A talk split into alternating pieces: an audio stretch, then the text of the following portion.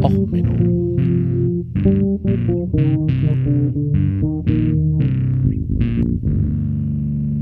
Der inkompetente Podcast über Dinge aus Militär, Technik und Computer, die so richtig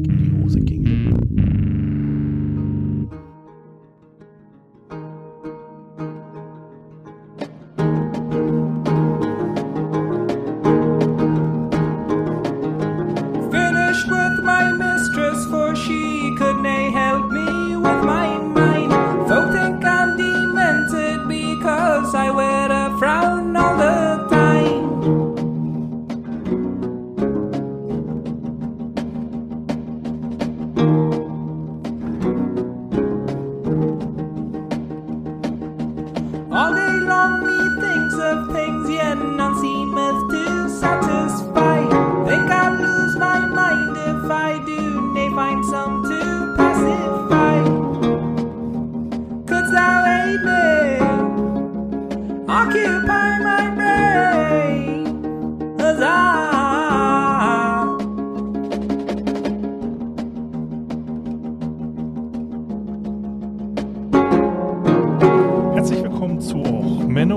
dem Podcast für alles, was in Militär, Technik und bei Aufnahmen in die Hose geht.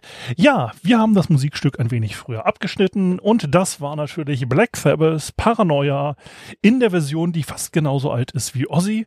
Äh, zwar in einer ähm, mittelenglischen, mittelalterlichen Coverversion. Ja, ich habe auch mal wieder äh, gerade die Mail gekriegt, dass ähm, Ozzy sich mal wieder verschiebt. Also das ist natürlich total toll. Ähm, die Karten habe ich jetzt mittlerweile, glaube ich, zwei Jahre und es ist bis 2022 verschoben worden, sein Konzert. Ja, das passt natürlich auch wieder total ins Thema, weil eigentlich hatte ich ja vor, jetzt was über den Osprey nochmal zu machen. Die dritte Folge, warum der Osprey eigentlich doof ist, aber da müsste man erstmal eine Folge machen, warum eigentlich Fallschirmjäger doof sind, weil das ganze Konzept ist eigentlich total bescheuert. Da müsste man überlegen. Äh, es gab noch ganze Menge andere Senkrechtstarter, Geschichten und sonst was. Und dann habe ich nebenbei ja, wie gesagt, jetzt noch ganze Menge Z Sachen auf dem Zettel. Und dann ist 2020, dann ist ja noch Wahlkampf bei den Amis und irgendwie, ugh, naja. Und dann habe ich mal Twitter aufgemacht und habe dann mal geguckt, was fliegt denn an mir so vorbei? Was wäre denn mal ein Thema, wo man nicht so viel Aufwand reinstecken muss, was witzig ist, wo ich mal drüber reden kann. Naja. Ähm, dann gab's die Nachricht, Escaped Cloned Female Mutant Crayfish Take Over Belgian Cemetery. Worum geht's? Es geht um den Marmorkrebs, der in Deutschland mal gezüchtet wurde. Und da gibt's eine Sorte, die sich asexuell verbreitet. Das sind alles Weibchen, die genetisch identisch sind und die klonen sich selber als Nachwuchs. Was für das Weibchen sehr praktisch ist. Es hat keine Männchen um sich rum. Also es braucht sich äh, abends bei einem schlecht beleuchteten Bachlauf nicht gruseln. Das sind alles andere, sind auch Weibchen. Ähm, es hat den Vorteil, man kann nicht nachweisen, wo es jetzt genau wieder herkommt, weil die sind genetisch alle gleich. Und äh, die wurden eine Zeit lang in Deutschland, wie gesagt, in Aquarium gehalten. Mittlerweile sind sie in der gesamten EU verboten, ähm, sie überhaupt zu halten. Und wenn jemand die in die Toilette runterspült, die Dinger sind sehr überlebensfähig. Allerdings gibt's auch ähm, mittlerweile Pop-up-Restaurants, die diese Flusskrebse dann wieder braten. Eat Your Pests hieß es oder so ähnlich. Ähm, ja, und ähm, wie gesagt, naja, Flusskrebs ist an sich ja an sich recht schmackhaft. Ähm, aber naja, Flusskrebs ist jetzt auch wieder nicht so, dass ich sage, oh komm, muss sein. Also insgesamt ist es witzig, die Dinger breiten sich halt überall aus, invasive Spezies. Äh, aber war jetzt nicht so, dass ich sage, hey, ich kann damit, na doch, ich kann damit drei Minuten füllen. Also so gesehen. Hm. Ähm, aber war jetzt nicht so, dass ich sage, okay, invasive Nachrichten, ähm, invasive Arten ist halt auch so ein Thema, das ich total witzig finde, wo man was Tolles draus machen kann. Ja, und dann ist das Zentrum für politische Schönheit losgerannt und hat eine Webseite gemacht. Wo sind unsere Waffen? Und da geht es darum, dass man mal alles, was so abhanden gekommen ist. Bei der Bundeswehr unter anderem 60 Kilogramm C4, Munition, die Munition, die beim KSK abhanden gekommen sind, 6 MG3s und so weiter und so fort. Das einfach mal als Aufruf vom ähm, MAD getarnt auf die Webseite gestellt hat und dann gesagt hat, ja, hier, äh, wir faxen auch mal an alle Liegenschaften der Bundeswehr, wo sind denn die verschwundenen Waffen hin?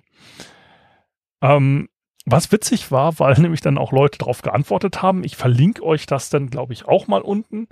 Ähm, ja, es ist witzig, ähm, weil die Leute gesagt haben, ja, hier, äh, naja, komm, wir haben hier ein MP3.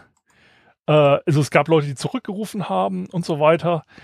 Ähm, ist witzig, ich verlinke es euch. Ähm, naja, und dann dachte ich mir so, ja, okay, komm, dass Sachen wegkommen, das ist ja nicht so wirklich tragisch. Das passiert mal. Ja, und dann habe ich mir mal das Heeresgeschichtliche Museum vorgenommen. Das ist in Wien. Das ist das einzig staatliche Museum in Österreich. Der Auftrag ist es, äh, die Geschichte Österreichs so parteilos, so objektiv wie möglich darzustellen. Also der Saal, die haben mehrere Säle. Saal 1 vom 30-jährigen Krieg bis Prinz Eugen, 16. Jahrhundert bis 17. Jahrhundert. Saal 2 spanische Erbfolgekriege und Maria Theresia. Saal 3 Saal der Revolutionen. Saal 4 Feldmarschall Radetzky und seine Zeit. Äh, Saal 5 Franz Josef Saal und Sarajevo. Saal 6 der Erste Weltkrieg und das Ende der Habsburger Monarchie. Saal 7 Republik und Diktatur. Saal 8, mein Lieblingssaal. Die Seemacht Österreich. Dann haben sie noch ein Außengelände, eine Artilleriehalle und eine Panzerhalle. Wie sich so für so ein Heeresmuseum gehört, die haben ein paar Panzer. So, jetzt dachte ich mir so, wie zählt denn ein Museum die Inventare? Wie machen sie das denn? Nun, das hat sich auch der ähm, Bundesrechnungshof in Österreich gedacht und haben dann festgestellt, die scheinen Panzer und Inventar so gezählt zu haben. Ein Panzer, zwei Panzer, viele Panzer, keine Ahnung wie viele Panzer. Und da sind so ein paar Highlights bei rausgekommen. Also, ähm, sie haben erstmal festgestellt, dass das Heeresgeschichtliche Museum, das kann man auch in Wikipedia nachlesen, so ein leichtes Problem hat mit, naja, so rechten Umtrieben. Stellt sich raus, dass eher konservative Waffen geil finden. Und dass die, naja, so grundsätzlich irgendwie so eher Tendenzen haben, dem rechten Parteienspektrum zugeordnete Personen in Leitungspositionen, ich sag mal, äh, zu setzen. Und da ist dann halt rausgekommen, dass die ähm, relativ dubiose Funktionäre ähm, dort mit Stellen versorgt haben. Denn hat das Bundesrechnung, der Bundesrechnungshof sich gesagt, so, ja, was ist denn in Österreich so der durchschnittliche Krankheitsstand? So von 2014 bei äh, bis 2018. Also bundesdurchschnittlich im Österreich sind es 12,6 Tage. So. Ähm, ja, der niedrigste Krankheitsstand, den äh, das Museum erreicht hat, war bei 27 Tagen pro Person der höchste bei 52 Tagen pro Person im Durchschnitt bei den Jahren. Ich rede vom Durchschnitt. Ähm, so. Denn hat das Heeresgeschichtliche Museum auch noch 54 Objekte aus dem Eigentum des Direktors persönlich aufgekauft. Jetzt frage ich mich, warum sammelt der Direktor irgendwie Waffen zu Hause, wenn er doch ein Museum voll Waffen hat? Also, und normalerweise ist das bei Museen auch so verboten, dass Leute ähm, Sachen einfach so aufkaufen von Direktoren und ähnlichen, weil das könnte ja so, ne? Mauscheleien. Aber nein, Mauscheleien hatten sie da nicht.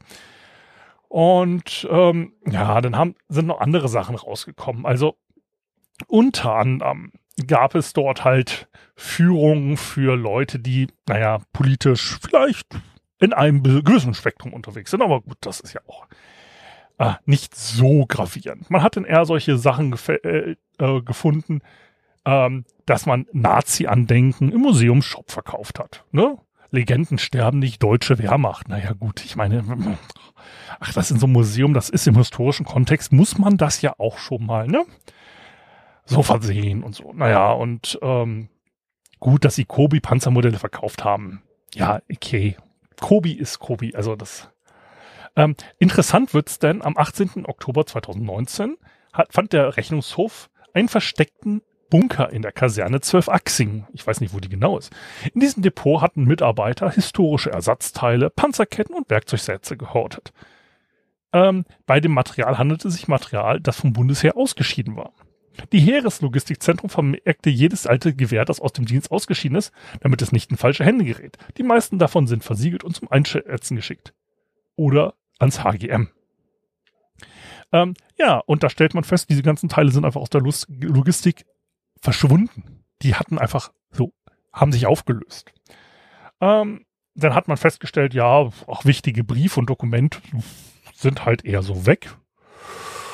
Ja, und ähm, man hat dann halt auch festgestellt, dass denn so im Heeresgeschichtlichen Museum so ein Mitarbeiter so eine Garage angemietet hat. Da stand ein Panzerfahrbereit drin, gesichert das Ganze durch ein Vorhängeschloss. Also, oder so Sachen wie, naja, also Maschinengewehr mit Munition und so, also so, so was man halt so rumliegen hat, ne, so funktionsbereit. Also das, ach.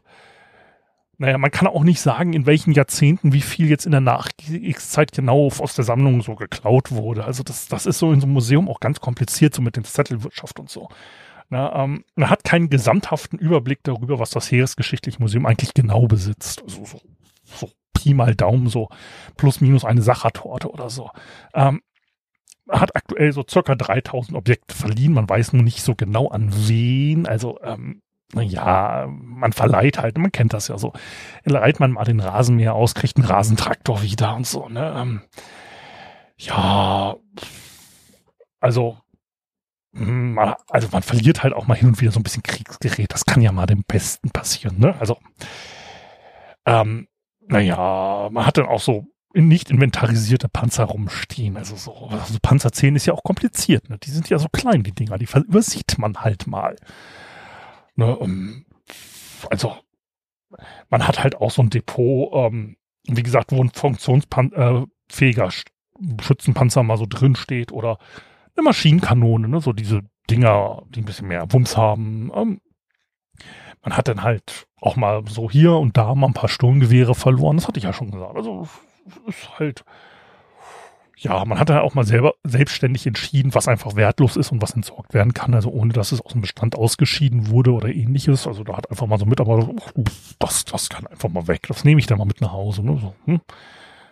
ähm, ja, und man hat halt auch ähm, man hat halt so für interessierte Öffentlichkeit, also nicht für alle, aber man hat dann halt so eine Panzergarage auch mal so für Freunde und so als Ausstellung geöffnet, also ohne das offiziell irgendwie anzumelden, abzusichern oder ähnliches. Also wenn man halt mal so der Spezi war, ne, dann ein bisschen Panzer gucken und so. Naja, ähm, man hat sich dann halt, äh, der Rechnungshof hat sich dann diese Panzergarage auch angeguckt. Man hat dann mehrere Bunker gefüllt mit Panzerersatzteilen unbekannter Herkunft, wie es im Bericht heißt.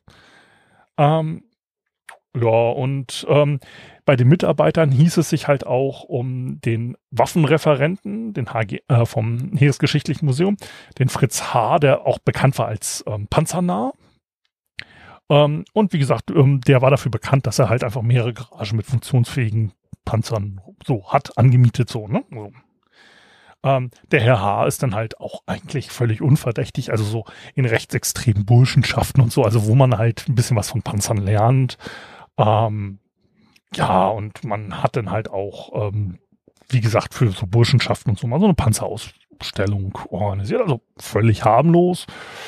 Ja, naja, und wie gesagt, das Ministerium selber hatte auch einfach keine richtige Aufsicht darüber. Ähm, ja, ähm, es ist halt eher so, dass man jetzt mittlerweile den Eindruck kriegt, dass das Heeresgeschichtliche Museum so ein bisschen, ich sag mal, mm, ein, naja, ein Blick auf den Zweiten und Ersten Weltkrieg hat, der vielleicht gewissen politischen Kreisen näher steht als anderen, aber naja, das kann ja mal passieren. Ne?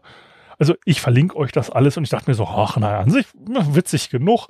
Ist schon so die bescheuertste, merkwürdige äh, Sammlung, die man so finden kann. Ja, und dann bin ich auf eine ähm, Sammlung gefunden, dass ähm, die 20, also ähm, in der Dienstabteilung Entsorgung und äh, Recycling der Stadt Zürich gibt es auch eine Sammlung.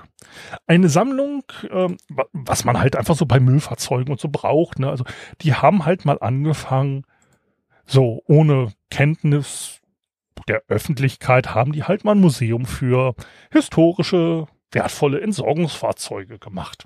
Die werden jetzt gerade akut ähm, versteigert, ähm, weil es halt keiner irgendwie gewusst hat von den anderen Behörden.